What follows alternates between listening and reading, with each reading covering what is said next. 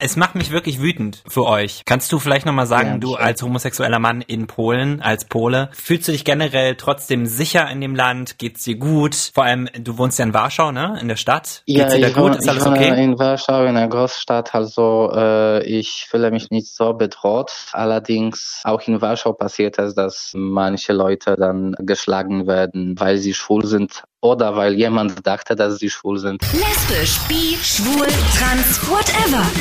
Sputnik Pride, die LGBT-Show mit Kai. Bei unseren europäischen Nachbarn in Polen, ganz, ganz, ganz nah an uns dran, da gibt es inzwischen LGBT-freie Zonen oder auch LGBT-ideologiefreie Zonen. Das bedeutet, dass sich die Leute da äh, offen homo- und transfeindlich zeigen, tatsächlich. Das haben inzwischen mehrere Städte und Gemeinden gesagt, dass die jetzt diese Ideologie aus dem Westen raushalten wollen, aus Polen. Ist natürlich mega krass, dass es sowas gibt und dass es vor allem so nah an uns passiert. Heute in der neuesten Folge Sputnik Pride will ich herausfinden, wie geht es denn Leuten in Polen, die zur LGBTIQ Plus Community gehören. Und ich möchte aber auch über was Positives reden. Es gab nämlich den ersten deutsch-polnischen CSD der Geschichte in diesem Jahr und da wurde natürlich auch ein Zeichen gegen diese Zonen gesetzt. Was diese Zonen genau bedeuten, was bei diesem CSD abging, wird alles heute Thema sein und dazu begrüße ich jetzt meinen Gast. Hallo Lukas. Hi. Hi. Du bist wissenschaftlicher Mitarbeiter im Bundestag. Exakt, das mache ich. Du bist großer Verfechter von LGBTIQ Plus Rechten. Das würde ich auch so bezeichnen, ja. Sehr gut. Du hast dich für das Ende der Konversionstherapie eingesetzt. Gut, sie gibt's immer noch so ein bisschen, aber halt für die unter 18-Jährigen schon mal nicht mehr. Sehr gut. Du kämpfst dafür, dass auch schwule Männer Blut spenden dürfen, ohne ein Jahr keinen Sex zu haben. Und du warst jetzt auch dabei beim allerersten deutsch-polnischen CSD in Frankfurt und in, ich habe es eben die Aussprache auf Polnisch nachgeguckt, Subice. Subice, ich würde immer sagen Slubice, aber das ist wahrscheinlich das eingedeut die eingedeutschte Variante davon. Okay. Aber du hast ja selbst irgendwie familiäre Ties dazu, weil du heißt Lukas Havrilak und der Nachname ist polnisch. Wie kommt es? Genau, mein Opa ist mit neun Jahren aus der Grenzregion Polen-Ukraine nach Deutschland gekommen. Ähm, sogar nach Sachsen erstmal und dann irgendwann ist er später in Wismar geendet, wo ich herkomme. Wie hast du denn gemerkt, dass du Politik interessiert bist? Wann kam das so? Also ich glaube, in meiner Familie ging es schon immer viel um Politik. Also wir haben viel darüber diskutiert, aber es war jetzt nicht irgendwie parteigebunden oder ähm, irgendwie auf bestimmte Themen festgelegt. Und ich dann auch in der Schule angefangen habe, mich selber dafür zu interessieren und mich auch zu belesen. Aber so richtig selbst politisch aktiv zu werden, das ist tatsächlich noch gar nicht so lange her. Das war erst 2016. Da bin ich in die SPD eingetreten. Ähm, habe zu der Zeit aber tatsächlich noch in Schweden gelebt, weil ich da meinen Bachelor gemacht habe. Und ich habe In was war der Bachelor? internationale Beziehungen. Aha, okay, krass. Genau, und ich habe mit einer Frau zusammengelebt, die auch aus Deutschland kam, die aber vor über 20 Jahren nach Schweden gezogen ist. Und die hatte in dem Haus, mit der, in dem ich mit ihr gewohnt habe, ein Übergangsheim. Das war gerade in der Zeit, wo relativ viele Menschen geflüchtet sind nach Europa, nach Deutschland und nach Schweden auch vor allem. Und Malmö war halt immer der erste Ort, wo die angekommen sind. Ja. Und in der Zeit habe ich da mitgelebt und habe halt auch die Schicksale von vielen ähm, minderjährigen, unbegleiteten Flüchtlingen mitbekommen. Und habe aber auch gleichzeitig auf der anderen Seite gemerkt, wie in Deutschland, wie auch in Schweden, ähm, Rechtsextreme versucht haben, das zu politisieren und daraus eine Gefahr zu machen. Und da habe ich gesagt, das kann nicht mehr sein. In einem halben Jahr gehe ich zurück nach Deutschland. Das war Januar 2016. Und ich muss mich jetzt einbringen. Und das war jetzt erst der erste logische Schritt für mich, war erstmal der Partei beizutreten, mit der ich mich am meisten identifiziert habe. Und das ist die SPD. Und daraufhin bin ich dann im Sommer zurück nach Deutschland gegangen und habe ein Praktikum angefangen bei meinem jetzigen aktuellen Chef, Frank Ah. Junge. Genau. Und habe dann zwei Jahre später angefangen, äh, auch aktivistisch selber tätig zu werden. Genau, mit der Petition gegen Konversionstherapien in Deutschland. Darauf wollte ich auch eingehen. Wann hast du denn für dich festgestellt, dass du auch was für die LGBTIQ Plus Community tun willst in der Politik? Ich will nicht sagen, es war eine Hauruck-Aktion, aber das war tatsächlich ähm, 2018 im Sommer. Ich saß mit Freunden zusammen. Ich will nicht sagen, dass es ein queerer Stammtisch war, aber schon, weil wir ähm, verschiedene... Das sind die Besten. Weil wir verschiedene Vertreter der Community äh, an, an einem Tisch hatten. Wir waren zusammen was trinken.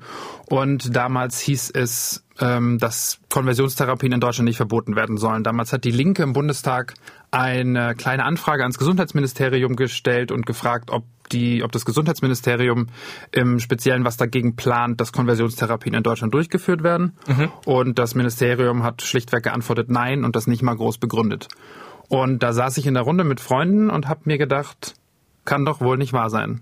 Echt so. Wir haben einen homosexuellen Gesundheitsminister. Ja. Ähm, Menschen leiden hier in diesem Land darunter äh, und habe mich wirklich aufgeregt, zusammen mit meinen Freunden. Und dann meinte jemand zu mir, Lukas, starte doch eine Petition. Ich war so, ja, okay, machen wir jetzt. und in, in der Kneipe, in Nacht- der und Nebel-Aktion. Quasi. Und in der Kneipe, in der wir waren, gab es tatsächlich schon WLAN, eine sehr fortschrittliche Kneipe. und äh, habe dann meinen Laptop rausgeholt und äh, an Ort und Stelle die Petition gestartet. Das war an einem Donnerstag und ich weiß noch ganz genau, dass wir am Montag schon 30.000 Unterschriften hatten. Äh, mega gut, Ja. mega gut. Also das Ja. hat auf jeden Fall Wellen geschlagen. Was dann aber dabei rauskam, ist, dass es verboten wurde für Leute unter 18. Nur. Genau, Damit exakt. man, ich meine, im Sinne des Konsens, wenn jemand das wirklich will Mhm. mit über 18, dass man es dann noch zulässt, finde ich auch immer noch ein bisschen Panne, aber immerhin, um es nochmal kurz einzuordnen, für alle, die das zum ersten Mal hören, das ist halt, das kommt von meist religiösen Gruppen, die halt Leuten eine Therapie anbieten, um die Homosexualität rauszubeten oder mit Verhaltenstherapie da irgendwie ranzugehen, was natürlich völlig antiquierte Praktiken sind, die überhaupt kein Psychologe, der, naja, richtig tickt, noch anwenden würde. Äh, Also richtig krass, aber sehr, sehr krass und gut, dass du da was gegen gemacht hast. Das finde ich sehr, sehr schön. Was ist denn dein täglicher Job als Aktivist? Was, was, was tust du denn jeden Tag oder immer mal wieder, um, naja, zu helfen der Community beispielsweise? Also vor allem, wenn es jetzt um diese Gesetzesgebung geht, die ich versuche zu verändern, heißt es immer sehr viel Netzwerken, sehr viel Kontakte knüpfen zwischen verschiedenen ähm, Entscheidungsträger und Entscheidungsträger natürlich, dass man ähm, Abgeordnetenbüros anschreibt in den Ländern, im Bundestag, mit denen in Kontakt tritt und versucht da eine Lösung zu finden. Darüber hinaus ist es natürlich super wichtig, finde ich, dass wir auch innerhalb der Community die Vereine, Verbände, Organisationen, Interessenvertreter und Vertreterinnen zusammenbringen und auch mit einer geschlossenen Stimme sprechen. Weil oftmals habe ich bei uns in der Community das Gefühl, dass wir so ein bisschen gegeneinander kämpfen oder beziehungsweise andere im Stich lassen, wenn sie Hilfe brauchen, weil einen, einen selber das Thema vielleicht nicht unbedingt betrifft. Und ich glaube, wenn man da netzwerkt und die verschiedenen Akteure zusammenbringt, dass man dann viel mit einer viel kraftvolleren Stimme sprechen kann und auch viel schneller äh, zum Erfolg kommen kann, weil man viel lauter ist und viel mehr Aufmerksamkeit für die Themen gewinnen kann. Das sehe ich ähnlich wie du, nur ich kann auch bei manchen Leuten noch verstehen, dass sie sich nicht so reinversetzen können in zum Beispiel die Lage von jemandem, der trans ist, wenn sie ein, ein schwuler weißer Cis-Mann sind. Weil die dann wahrscheinlich denken, äh, mir geht's doch gut, ist doch alles Paletti. Aber ich finde auch, deswegen gibt's auch den Podcast, dass man da halt mal ein bisschen weiter guckt und auch über seinen eigenen LGBT-Tellerrand sozusagen. absolut. Und dafür sich einzusetzen, ist total wichtig. Und nicht nur, also ich glaube nicht nur innerhalb unserer Community, sondern generell, äh, wenn es um, um jegliche Minderheiten geht. Ich glaube, Intersektionalität ist bei dem Thema auch eine ganz große Sache, weil man sich da gegenseitig unterstützen kann. Einmal, weil man Erfahrungswerte sammelt, die man vielleicht im Aktivismus schon gemacht hat, aber gleichzeitig, weil man dann auch für die Minderheiten eine viel größere Kraft in die Waagschale legen kann, wenn man sich gegenseitig unterstützt und gegenseitig füreinander da ist. Ja, und wenn man selbst weiß, wie es ist, wenn, wenn Leute einen nicht akzeptieren, Genau. dann kann man auch anderen Genau. Leuten besser helfen, die Genau. vielleicht dasselbe gerade noch durchmachen, während du es schon weiter geschafft hast, sozusagen. Genau, genau. Es gibt ja Leute, die sagen, es gibt nichts, was besser ist als Sex. Oder es gibt Leute, die sagen, es gibt nichts, was besser ist als Essen. Und ich sage euch, Leute, es gibt eine Sache, die ist besser als diese beiden richtig krassen Dinge kombiniert. Viel besser ist es, Sputnik Pride zu abonnieren. Mhm, das geht nämlich überall. Könnt ihr gerne machen. Oder Sputnik Pride bewerten. Wir sind in der ARD Audiothek. Wir sind auf Spotify. Da freuen wir uns auch über ein Abonnement. Und wir sind natürlich auch auf Apple Podcasts und auf sputnik.de und überall da, wo es Podcasts gibt. Wir würden uns freuen über eine gute Bewertung, ein Like, was auch immer. Erzählt euren Freunden davon. Schickt eine Brieftaube. Das ist very appreciated. Dankeschön fürs Zuhören. Du bist ja jetzt auch gerade wieder mittendrin im Aktivismus. Es geht um das Thema Blutspenden. Möchtest du Genau. mir darüber was erzählen? Was ist denn da der Stand jetzt gerade eigentlich? Ich hole jetzt mal weit aus. Bis vor zwei Jahren durften homosexuelle Männer, bisexuelle Männer und Transpersonen kein Blut spenden. Sie waren einfach von der Blutspende ausgeschlossen, weil sie generell unter den Generalverdacht gestellt wurden, dass sie eine höhere Anfälligkeit für ähm, Viruserkrankungen haben, wie zum Beispiel das HIV-Virus, also HIV. Aber 2015 hat der Europäische Gerichtshof geurteilt, dass man die Leute nicht mehr per se ausschließen kann von der Blutspende aufgrund ihrer sexuellen Orientierung oder Identität. Und mhm. daraufhin hat die Bundesregierung eine Anpassung gemacht. Und die Anpassung ist ein de facto immer noch Blutspendeverbot, weil es heißt, man muss zwölf Monate auf Geschlechtsverkehr verzichten, um Blutspenden zu dürfen. so absurd. Da wird aber auch nicht unterschieden, ob jemand in einer monogamen Beziehung lebt, ob jemand verheiratet ist, ähm, wie die einfach wie in welchen Verhältnissen die Person verkehrt, ob sie, ob sie eine Beziehung hat oder auch nicht.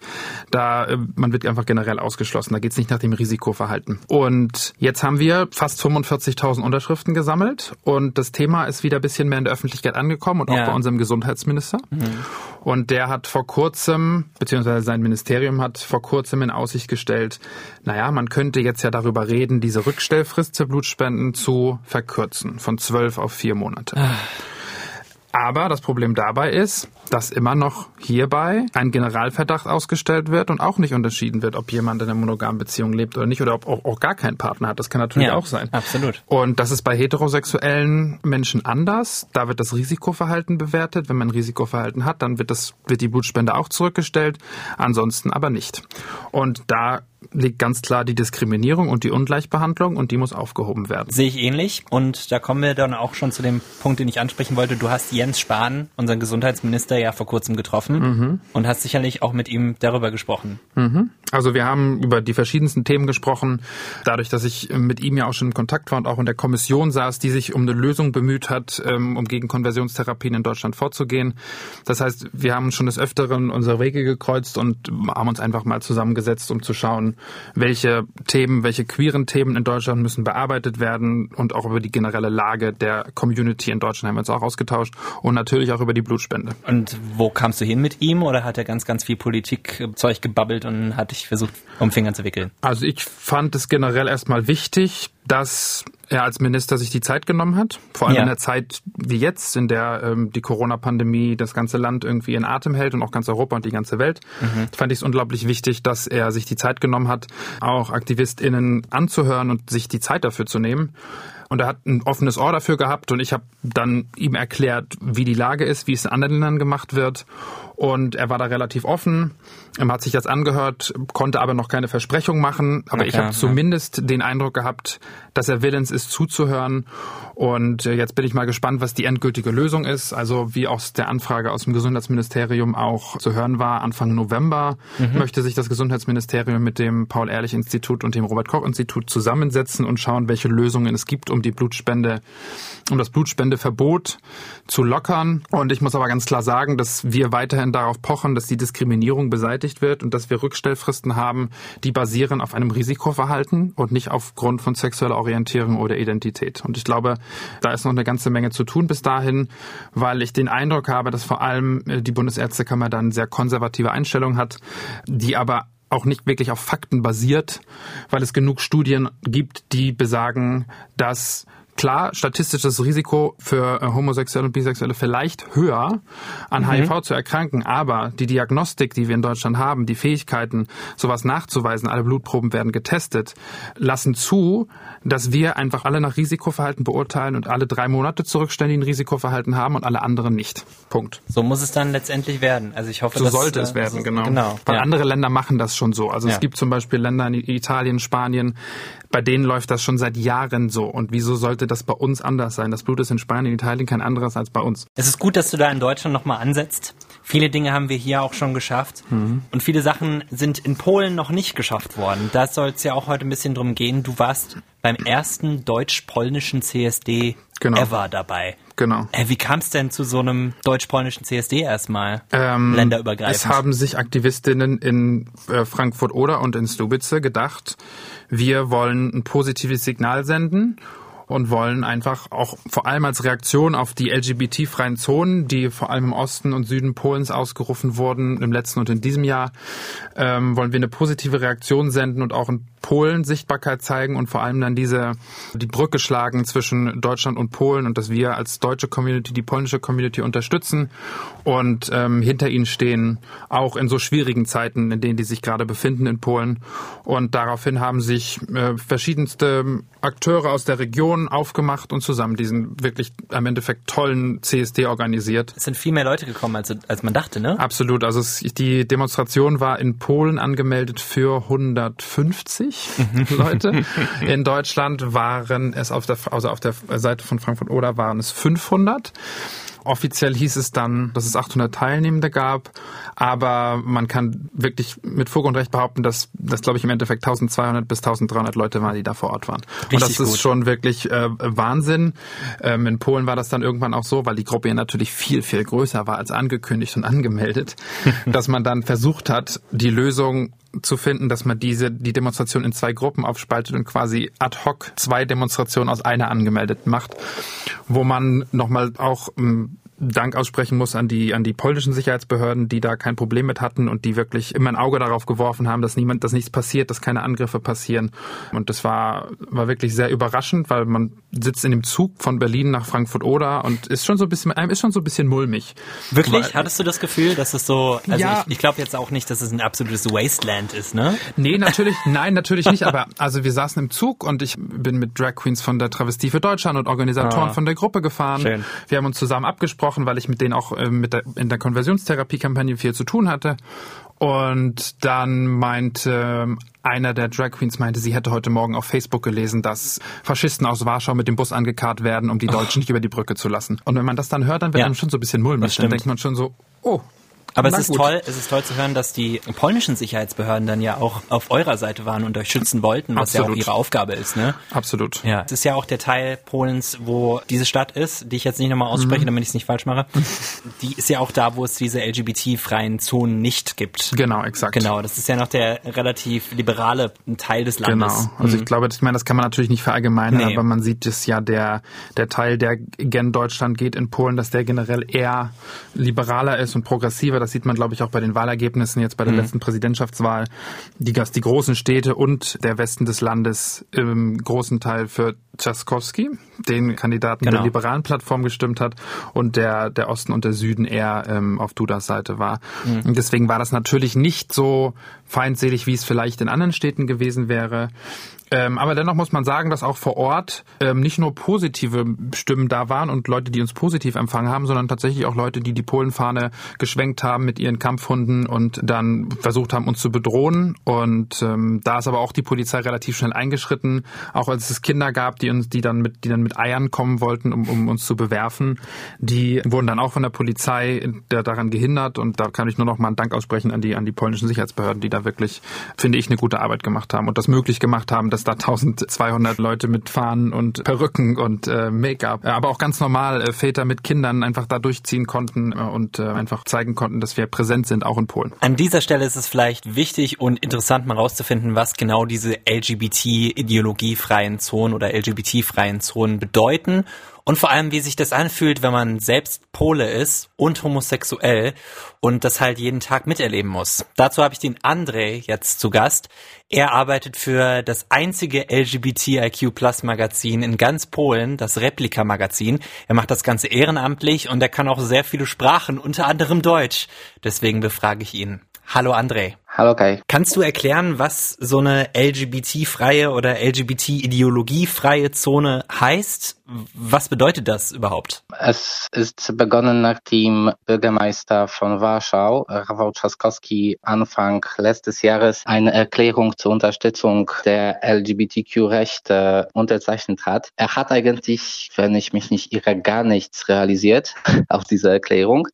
Nichtsdestotrotz äh, haben die Konservativen darauf reagiert mit dieser LGBT-freie Zone. Polenweit äh, wurde ja nicht berufen, aber die lokale Regierungen haben diese äh, frei sich als die LGBT-freie Zonen erklärt. Das wurde von meiner Organisation Ordo Juris bedacht und äh, sie glauben einfach, dass die ganze LGBT-Movement oder wie sie das nennen, äh, LGBT-Ideologie ein Import aus Westen ist und das ist trotz äh, der polnischen Tradition und der polnischen Familien und, und so weiter und so fort. Also ist das so eine konservative Strömung, die sagt, ey, wenn das jetzt alles aus dem Westen zu uns kommt, dann geht unsere Familie zu Neige Ohrfeige und dann es geht alles kaputt Mhm. und so wie es ist oder was? Ja, also rechtlich ist es auch nicht so, dass äh, jetzt äh, die Schulen diesem Sinn äh, gejagt werden oder so. Sozial sozusagen vielleicht schon, weil wenn verschiedene Homophoben dann auch von oben sehen, dass es irgendwie erlaubt wird von der Regierung, dann macht die es auch leider. Also das ist kein Gesetz, habe ich auch gelesen. Diese LGBT-freie Zone, sondern es bedeutet im Grunde, dass das nur so, ein- so, ein- so ein Gefühl ist, weil das Ganze als Ideologie zu bezeichnen allein ist ja schon Unsinn, weil es ist ja, es ist ja Mhm. einfach wie Leute sind und es ist kein Gesetz dagegen, sondern halt irgendwie eine Art Bewegung. Ja, Boah, das ist, es ist übel. Wo sind diese Landesteile, wo die das schon erklärt haben zu LGBT-freien Zonen? Wo ist das? Ist das in der Nähe von Deutschland direkt oder wo? In Polen? manche schon, aber die meisten sind eigentlich in Südosten von Polen. Ist das dann auch eure konservativste Ecke sozusagen? Ja, Okay. ja. Hast du das Gefühl, die meisten polnischen Menschen denken auch so wie die Leute hinter dieser Ideologie oder sind das nur ein paar Spinner? Ich erinnere mich noch, äh, wie es vor 10 oder 15 Jahren aussah. Und es war schlimmer als vor ein paar Jahren. Jetzt wird es äh, wieder ein bisschen äh, schlimmer wegen dieser LGBT-Ideologie und dass wir so genannt werden und dass wir nicht als Menschen bezeichnet werden, sondern als diese Ideologie. Und das wird auch ständig wiederholt in TVP, was ist die Regierungsfernseher jetzt. Ich glaube, dass die meisten Menschen vielleicht dürfen und die einfach in diesen Gebieten wohnen, wo sie auch keinen Schwulen kennen oder wissen sie das mindestens nicht, dass sie einen kennen, dann glauben sie das auch einfach, weil sie das nicht kennen und das wirkt le äh, leider. Mhm. Also dass sie kennen niemanden, der homosexuell ist oder LGBTIQ+ im größeren Sinne. Und deswegen glauben Mhm. sie den Leuten im Fernsehen. Euer Fernsehen ist ja auch, das habe ich in den letzten Jahren gehört, dass es immer kontrollierter wird von der Regierung. Stimmt das? Ja, le leider ist es so. Ist furchtbar. Und deswegen ist es auch Äh, krass, dass zum die Beispiel- Europäische Union das so zulässt. Ja, leider haben wir noch keine Reaktion von der Europäischen Kommission bekommen. Es gibt äh, bereits irgendwelche Stimmen in Brüssel, dass etwas dagegen äh, gemacht werden sollte, aber offiziell hat EU noch nichts gemacht. Schade, schade, schade. Das muss wirklich Wir noch kommen. haben LGBT-freien Zonen haben zwar irgendwelche Finanzierungen nicht erhalt, äh, nicht bekommen jetzt, deswegen, aber es war auch nicht so viel Geld und Ziobro, ein Minister hier in Polen, hat dann äh, gesagt, okay, okay. Wir als polnische Regierung geben euch einfach das Geld. Also das, was gefehlt hat, dann sozusagen. Mhm. Ach, es macht mich wirklich wütend für euch. Kannst du vielleicht nochmal sagen, Ja, du als homosexueller Mann in Polen, als Pole, fühlst du dich generell trotzdem sicher in dem Land? Geht's dir gut? Vor allem, du wohnst ja in Warschau, ne? In der Stadt. Geht's dir da ich gut? Ist alles okay? in Warschau, in einer Großstadt, also äh, ich fühle mich nicht so bedroht. Allerdings auch in Warschau passiert es, dass manche Leute dann geschlagen werden, weil sie schwul sind And. Oder weil jemand dachte, dass sie schwul sind.